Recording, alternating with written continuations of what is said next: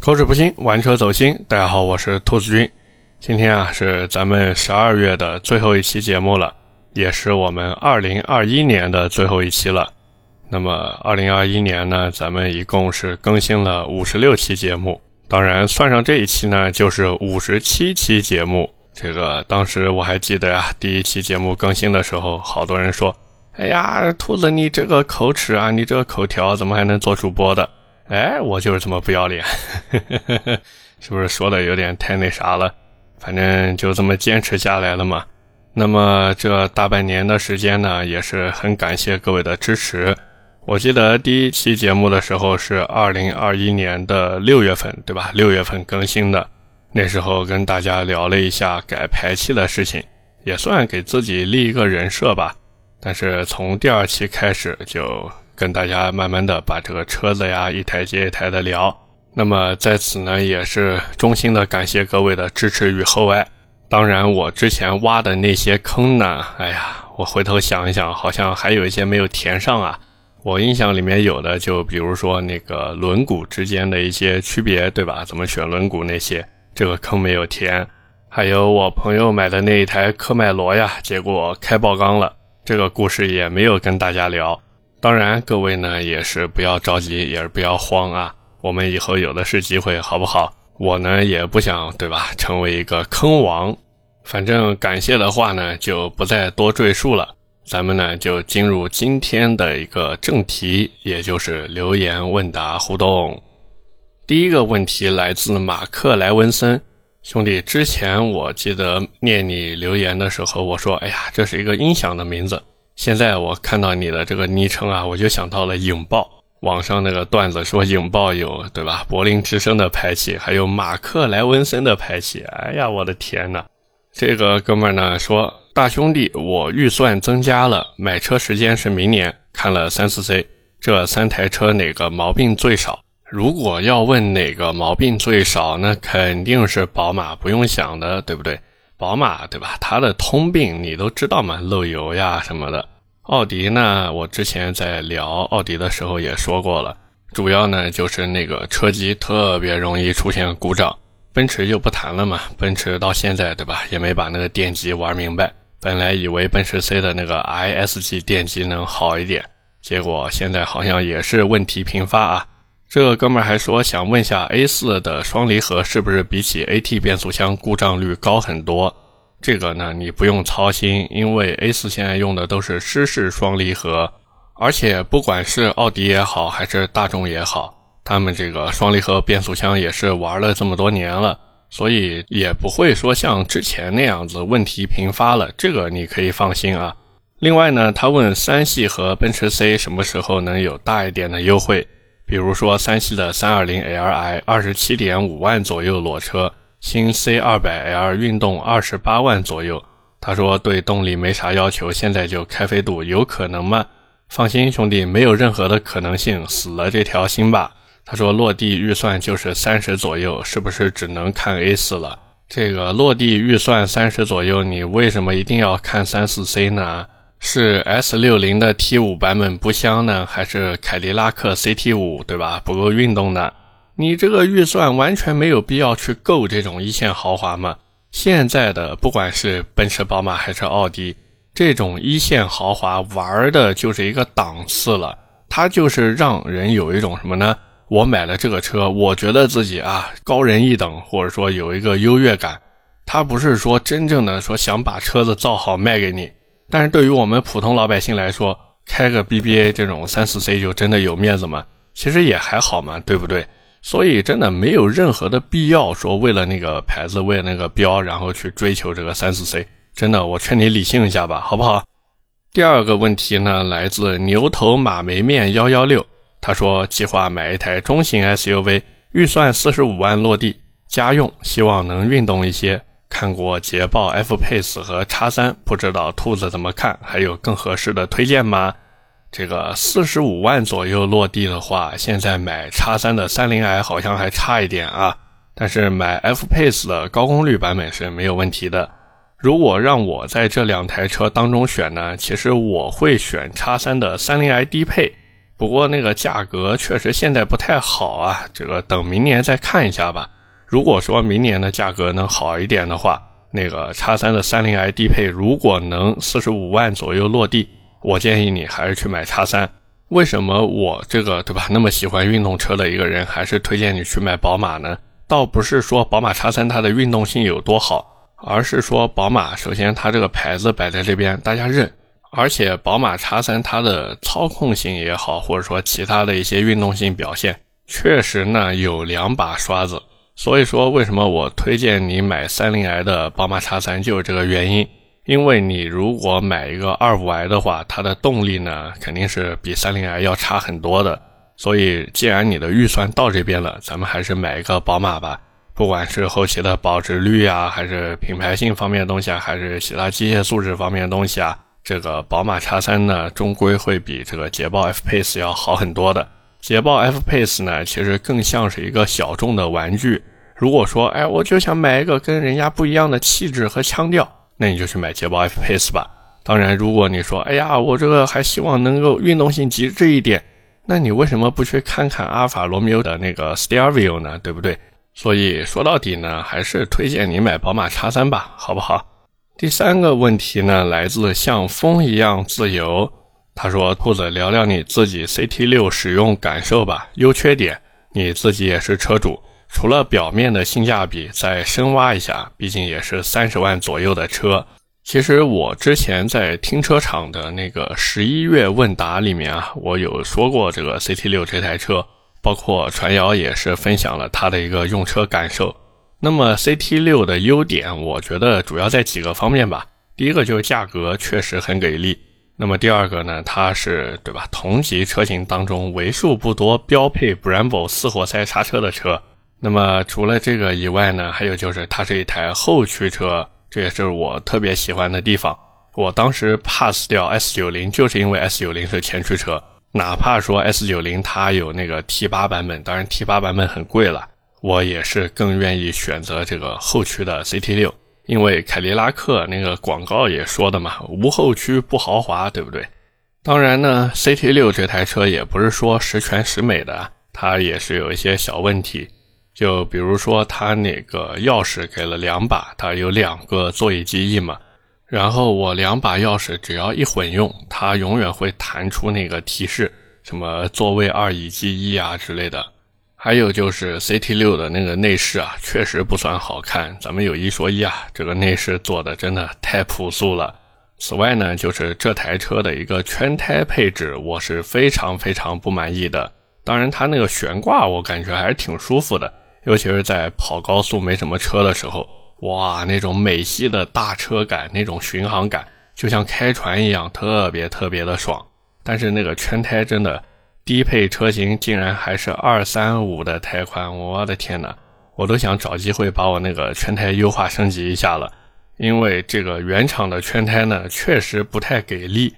但凡下暴雨啊，路面特别湿滑的时候，那你这个车子对吧？哪怕开了雪地模式，还是有一点点操心的。当然呢，CT 六它的一些问题点，我觉得就是一些细枝末节的地方。它的三大件非常的优秀。2.0T 的 LSY 发动机，然后福特和通用一起联合打造的 10R80 变速箱，有一说一，这个变速箱真的太香了。另外呢，这台车的油耗大概是在十个油多一点点，所以你如果能接受得了这种油耗呢，那我觉得 CT6 的性价比还是可以的。当然，前提是你能接受开这么大一台车。因为 CT 六这台车开起来，它的大车感还是挺强的，所以呢，也算是对你驾驶基础的一个考验吧。接下来一个问题呢，来自 CHENN 幺二幺六，应该是陈是吧？他说：“兔子能不能聊聊奔驰 R 级？最近想买 M P V V 级呢太贵了，而且太大了，关键觉得不值，像货车。GL 八看上的配置落地要接近四十万了。”本田呢又有点不喜欢，他说自己突然发现啊，二手的奔驰 R 级那个价格呀，和奥德赛的中高配差不多，有点心动了。但是呢，对它的乘坐舒适性、行驶品质、隔音什么的完全不了解，也没有渠道呢可以试驾，所以说想听一下我的一个想法。这个奔驰 R 级呢，我之前有幸啊有幸坐过一次，但是呢我也没有开过那台车。我问了一下我朋友，他说这个车子开起来也没有什么特别困难的地方，但是我是不相信的啊，我是坚决不相信的，因为这台车如果开起来没有什么困难的地方，为什么他每次出去都要司机开那台车呢？对不对？一下子就发现了问题的关键点啊，请叫我名侦探兔子。那么回到 R 级这台车上来说呢，反正乘坐舒适性还是非常的高的。奔驰在这方面做的呢，确实很不错。但是你如果买这台车，你要做好一些心理准备。第一个，这个车子买回来以后呀，你光是整备估计都要花不少钱，并且呢，这种 R 级当时由于是进口车，所以假如后期哪边坏了或者什么的，它这个修理起来的费用真的天价。而且奔驰 R 级呢，其实它定位并不是在 MPV 上面。它其实更像是一台我们说多功能车，所以你要买这台车之前呢，我建议啊，找一个靠谱一点的二手车商，然后呢，你跟人家好好说说，哎呀，我想试一下这个车子。一般靠谱的二手车商呢，都会让你试的，因为试车其实也是购买二手车的必要环节之一。当然，如果按照你的这个预算来看呢。其实我就一直在想，你为什么不等嘉华降价呢？起亚嘉华真的比这个 R 级也好，或者奔驰 V 级什么香多了呀。而且你再看看那个丰田的那个叫什么塞纳，对不对？塞纳现在价格都离谱成什么样了？你还不如等一等起亚嘉华降价呢。起亚嘉华那个车真的很不错，很不错，你可以关注一下，好不好？下一个问题来自七黄。他说：“兔子君家里有一台一九款的现代 iX 三五，我爸在开，我看测评刹车不太好。出于行车安全啊，怎么小改提升一下比较好呢？现代 iX 三五这台车呀，我总觉得它刹车成绩不理想，就是因为圈胎配置有问题。这么大一台车子，轮胎才是个二二五的宽度，这够用吗？这显然不够用嘛。”所以，如果想要提升它的一个极限刹车距离啊，首先呢，就是要进行一个圈胎的加宽。当然，为了防止动力折损过于严重啊，我建议就加宽到二四五就可以了，再往上就不要加了。像这台车的话，它原厂我看是个二二五五五十八的，那么你可以给它弄到二四五五零十八。当然呢，你也可以把它弄到二四五四五十九的。或者二四五四零二十，不过我觉得最多弄个十九寸就可以了。那么除了这个圈胎以外呢，就是刹车系统嘛。如果说你觉得哎呀换一套卡钳有点太贵了，毕竟不管是 TEI 也好，或者说是什么萨瓦尼尼之类的，萨瓦尼尼的四活塞我记得要比 TEI 贵不少啊。哪怕我们就说 TEI 的刹车，那个 TEI 的四活塞套装。基本上就是四千小几的价格嘛，那这个四千小几对于对吧这种家用车来说，好像确实有那么一点点贵。那么怎么办呢？换一套刹车皮嘛，对不对？换一套好一点的刹车皮，还有刹车盘，那你这个制动性呢也会好很多。像一般来说呢，我推荐啊这种家用车，可以在某虎上面或者某猫养车上面搜一下费罗多刹车片。应该叫飞罗多啊，反正 Ferrado，反正就这么翻译啊。飞罗多的刹车片还有刹车盘，这个牌子呢非常的好，为什么呢？因为 A P 啊，A P 刹车的那个皮就是飞罗多给它做的。飞罗多呢，其实应该说是被 A P 给买下来了啊。反正换刹车皮的价格呢比较便宜，几百块钱就搞定了。那换整个卡钳啊，包括刹车盘这个费用呢就贵一点。你呢也可以自己琢磨一下，好不好？下一个问题来自等他的灯塔，他说：“兔子，我想买台车，目前一家三口，老家丽水的，住在河西。嚯，河西，天哪，土豪土豪！”他说已经有一辆帕杰罗，想增购一台轿车，主要用途呢是回丽水跑高速，城市代步，五百公里内自驾游，下万尺。我的天哪，还要下赛道。他说：“我中意 M3 X Drive，满意它的动力、空间和可玩性。老婆呢对 RS 五 Sportback 的无框车门流线型造型比较满意。兔子可以帮忙想几个说服老婆的有力理由吗？谢谢了。这个你先不要谢我啊，这一波我站你老婆那儿。为什么这么说呢？因为 M3 这个车子完全就是一个直男审美的东西。相比之下，奥迪 RS5 Sportback 真的，你要是说从这个运动性上来讲啊，确实不如 M3。但是奥迪 RS5 Sportback 它的颜值高呀。而且 RS5 Sportback 呢，它在日常城市内开的时候，我个人觉得是比 M3 要好开的。你想一想，你一年会下几次赛道呢？对不对？所以真的买 RS5 Sportback 吧，千万不要买那个 M3 了。你买 RS5 Sportback，你这个 RS5 系列都到头了，你也不知道宝马会不会哪天抽风，到时候给你出一个什么 M3 雷霆版，或者什么 M3 的，对吧？其他各种版本。到时候你又后悔拍大腿，哎呀，我应该再等一等的。哎呀，现在这个 M3 比原来更强了，所以真的不要买 M3 了，好吧？当然，你如果说啊，想几个能说服老婆的有力理由，嗯，我想一想啊，M3 M3 价格也不如 RS5 便宜，M3 现在价格真的太贵了。嗯，你可以跟他这么说，买一台 M3 呢是彰显我们实力的一个工具啊，它能彰显你的一个财富实力。好像除了这个也没什么了吧？要不然就是拿品牌来说事儿嘛。你就跟你老婆说，这个奥迪呢，毕竟对吧？品牌没有宝马高端。这个奥迪的粉丝不要打我啊！咱们这个现在这个情况需要对吧？稍微踩那么一下下奥迪。不过我就害怕你拿品牌说事儿以后呢，你到时候就直接喜提 C63S 了。反正不管是宝马 M3 也好，还是奥迪 RS5 也好呢。这两台车真的在这个级别里面没有差距，只有差异。关键点呢，还是说你自己想要的是什么？只是说，如果从我自己，我兔子自己个人的角度来看，我这一波更占 RS 五，好不好？下一个问题来自他知道风从哪个方向来。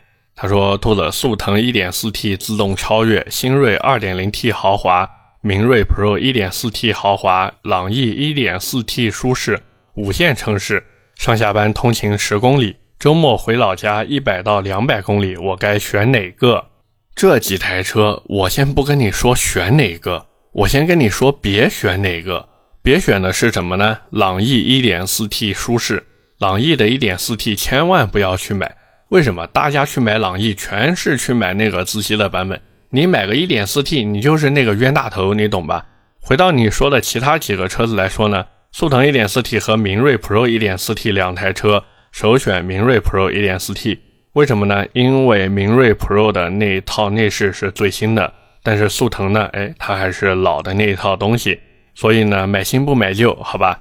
再一个呢，就是新锐 2.0T 豪华。你想想看，你为什么会选新锐啊？是不是看中它的那个 2.0T 发动机了呀？而且你再想一想，这个价位里面，谁能跟国产车去拼性价比啊？没有的，对不对？大众也好，丰田也好，本田也好，撇开他们的品牌溢价以后，你看看这个产品，它真的能比新锐强吗？那显然是不能的嘛。所以你该怎么选，应该知道了吧？买新锐，对不对？当然，新锐呢，我建议啊，不要选这个 2.0T 豪华，你去看 2.0T 的豪华加型，那个加了一下，虽然价格也加了一点。但是整体的配置丰富程度呀，还有实用性呀，包括整个车子的性价比，会比你现在看的这个豪华版要再高一些。所以这四台车真的去买新锐吧，好不好？下一个问题来自中宁小子，他说星途凌云安排一期，我给他在评论区回复的呢是下期问答聊一下，记得来听。其实整个星途系列的车子我都不太想聊。为什么呢？因为星途其实就是奇瑞的一个换壳。当然，你要说它有什么技术呢？对吧？扒了底裤来说啊，就是之前官制留下来的老本，然后呢，它再修修补补一下。整体反正外观也好，内饰也好，确实比奇瑞要做的再好看那么一些。当然，价格也对吧？比奇瑞再贵一点。星途呢，这个牌子我总觉得高不成低不就。也是奇瑞自己没有玩好，这个牌没有打好，所以还是看吧。这个车子后期如果有机会的话，可以安排一期聊一聊，好不好？下一个问题来自 LZC 幺幺二九五八五，他说预算五十万落地，宝马五三零 Li 和奔驰 E 三百 L 立标的，4S 店简单看了一下，落地价格也差不多，奔驰呢稍微贵一点，感觉奔驰的立标更香，但是听说奔驰时间长了容易坏、漏油什么的。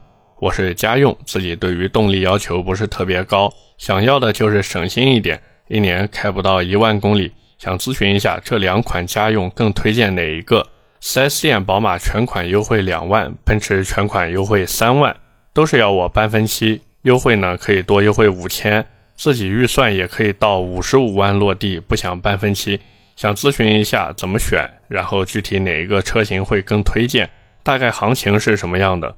他又重复了一遍，说自己追求省心一点，不要坏，帮我参谋参谋。宝马五系和奔驰 E 级这两台车呢，真的一直以来都是竞争对手。然后他俩在这打得火热，把奥迪 A 六在边上做吃瓜群众。如果说让我在这两台车当中选啊，其实我更推荐买宝马，我真的不太推荐你去买奔驰。但是，但是注意这个但是啊，奔驰 E 级的立标确实很有气场。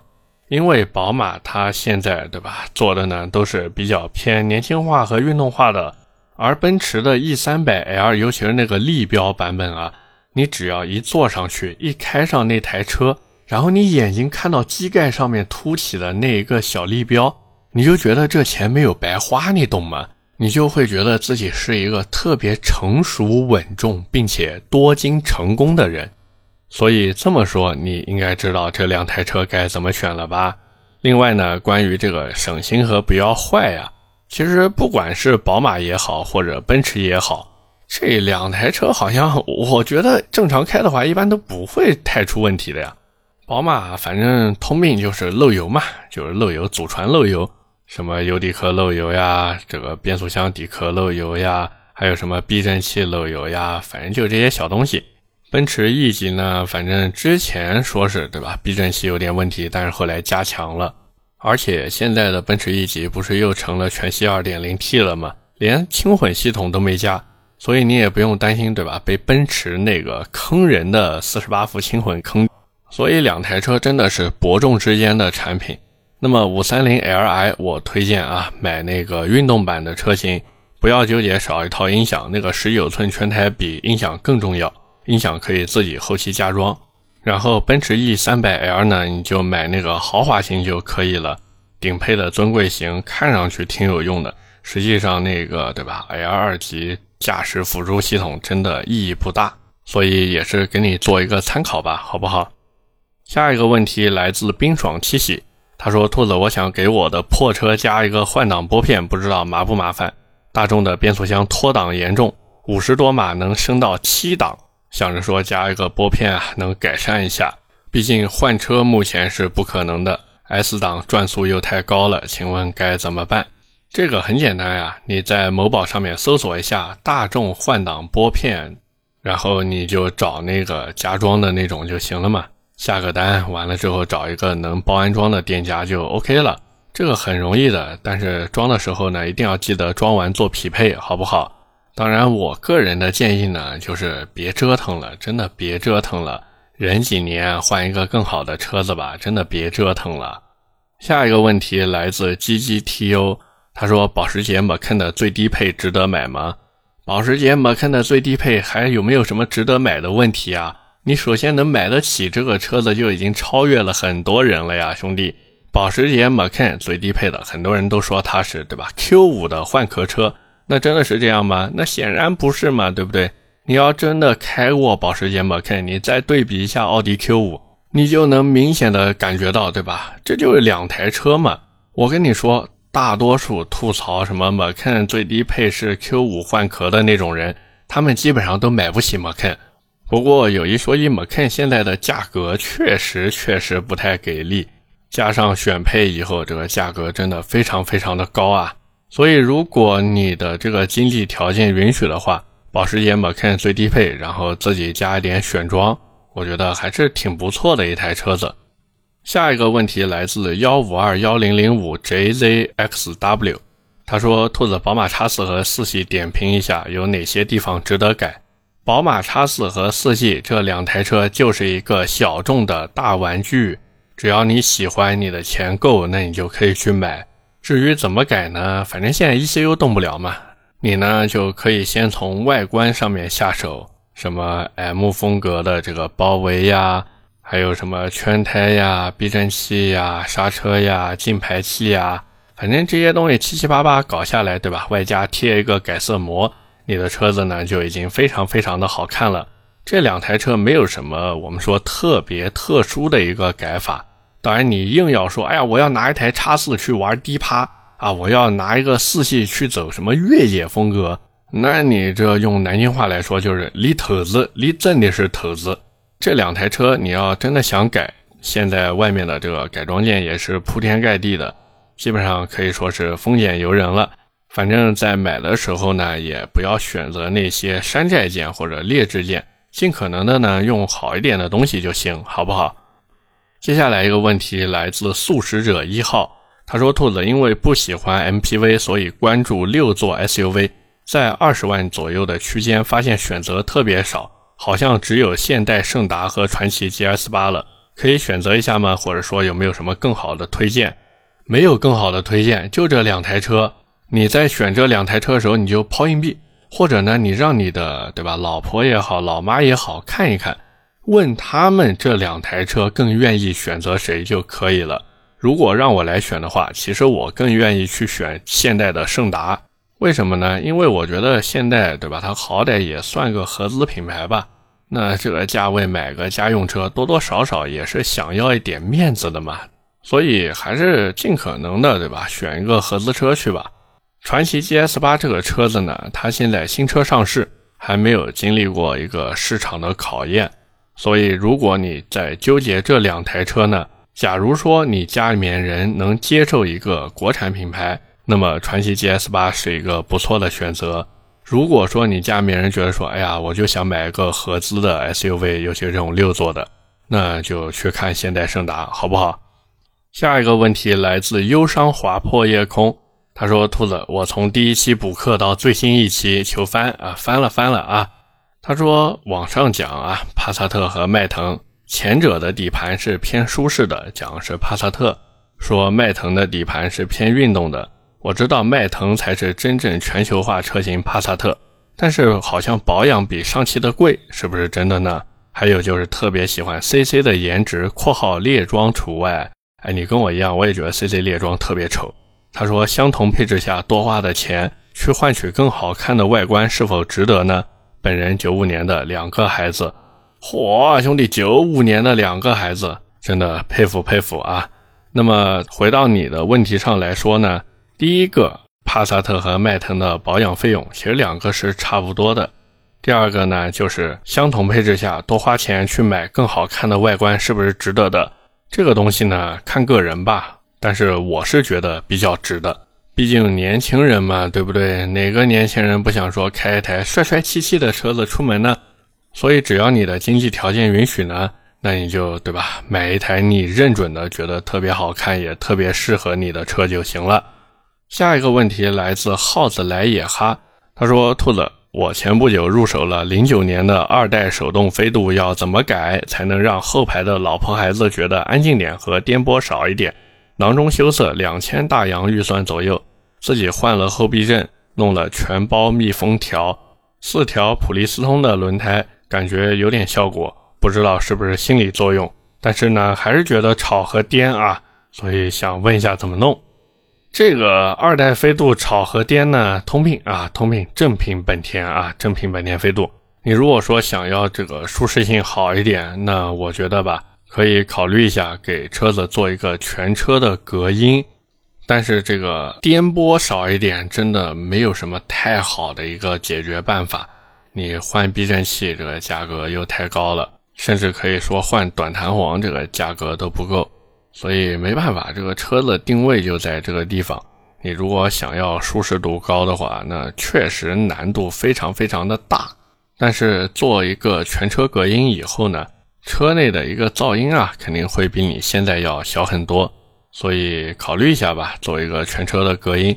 记得把那个叶子板里面不有一个轮拱那个衬套吗，记得在那个上面也要做隔音，并且做隔音的时候呢，尽量使用整块的料子，千万不要用那种拼接料。最后一个问题来自马克马，他说：“兔子叉 T 六跟探险者应该怎么选？小车开过了，想开大车，种草了探险者 ST Line 六座黑白色，为什么你要买叉 T 六？